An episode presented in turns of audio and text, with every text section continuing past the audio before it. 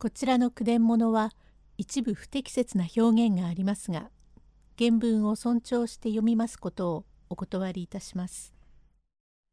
ミサオ比べ女学校お里の伝第3席お里は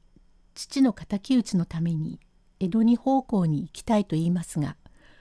おじおばは反対します。用語解説生娘と小袋には油断はならん。どちらもほころびやすく目が離せないということ。味噌すり用人の味噌すり。ごますりと同様に使われています。元右衛門。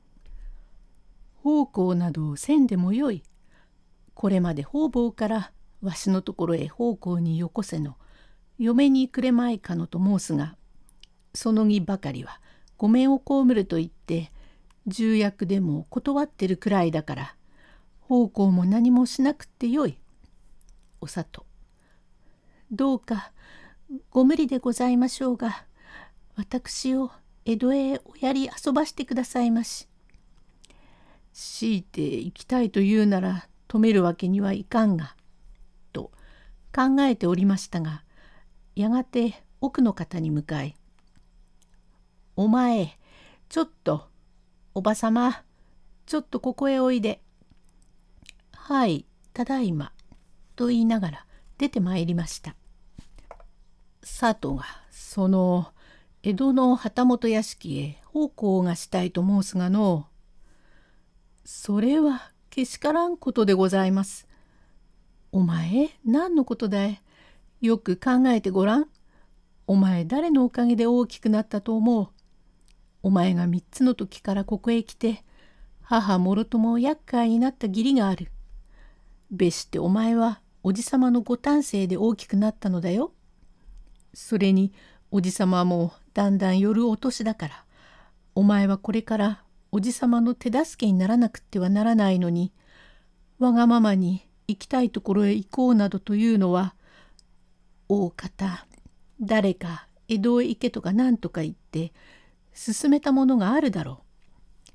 う。もう16にもなりますから油断はなりませんよ。生娘と小袋には油断はならんという例えの通りでこれは人が良いから悪い男にでも誘われ面白いものを見せてやろうなどと言われてつまらんところへ行って身を誤ってはなりませんよ。誰か勧めたものがありましょう。色気の月盛りですから案じられます。器量が良いから人がいろいろなことを言いましょう。相手は誰だか多い？まさかお前これが隠しようとこしらえて逃げるようなわけじゃあるまい。おばさまそんなに私をお疑い遊ばしますなら申し上げますが私が7つの時おばさまが抱いて寝てくだすって寝物語に酔い遊ばしたことをよもやお忘れは遊ばしますまい。お前が7つの時にかえ？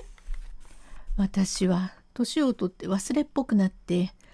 今聞いたこともすぐ忘れるくらいだからお前が7つの時に何を私が言ったか覚えはない。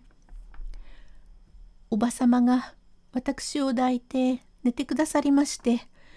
忘れもいたしません。11月の7日のことでございます。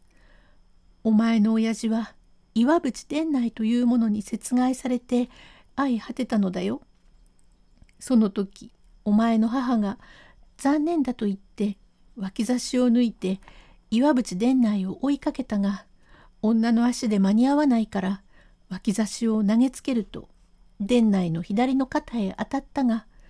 向こうでは当たったなりで逃げ延びて行方知れずになったのでそれゆえ尼崎の家も潰れよんどころなくこちらへ引き取られたが母が翌年7月亡くなる時の遺言に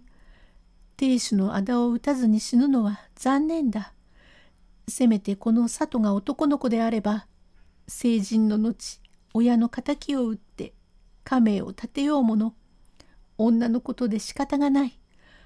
まことにそればかりが夜水の触りだと繰り返し繰り返し言い地に死んだと行為遊ばしたことがございましょう。うんうんそんなことを言いました。私はその時7つでございましたけれども胸がいっぱいになりましてたとえ女でもあだの打てないものではあるまい。昔強い女がありまして戦に出たものがあったようにも聞いておりますから私が大きくなったらばどうか敵岩淵殿内を打って尼崎の名字を立てたいと心にかけておりましたがおかげさまでもう私も16になりましたゆえこないだ中からご城中の方々がおっしゃるには殿内はどこへ行ったか。ああいうものだから大方旗本屋敷の味噌すり用人にでもなっているに違いないとの噂を聞きましたから私はこれから江戸へ参りまして旗本屋敷へ奉公して殿内の行方を探し敵討ちをして後帰って参りおばさまおじさまへはどのようにもご孝行いたしますからどうかご無理ではございましょうが私を江戸へおやり遊ばしてくださいますように願います。おじさまおばさまお願いでございます。第4席へ続く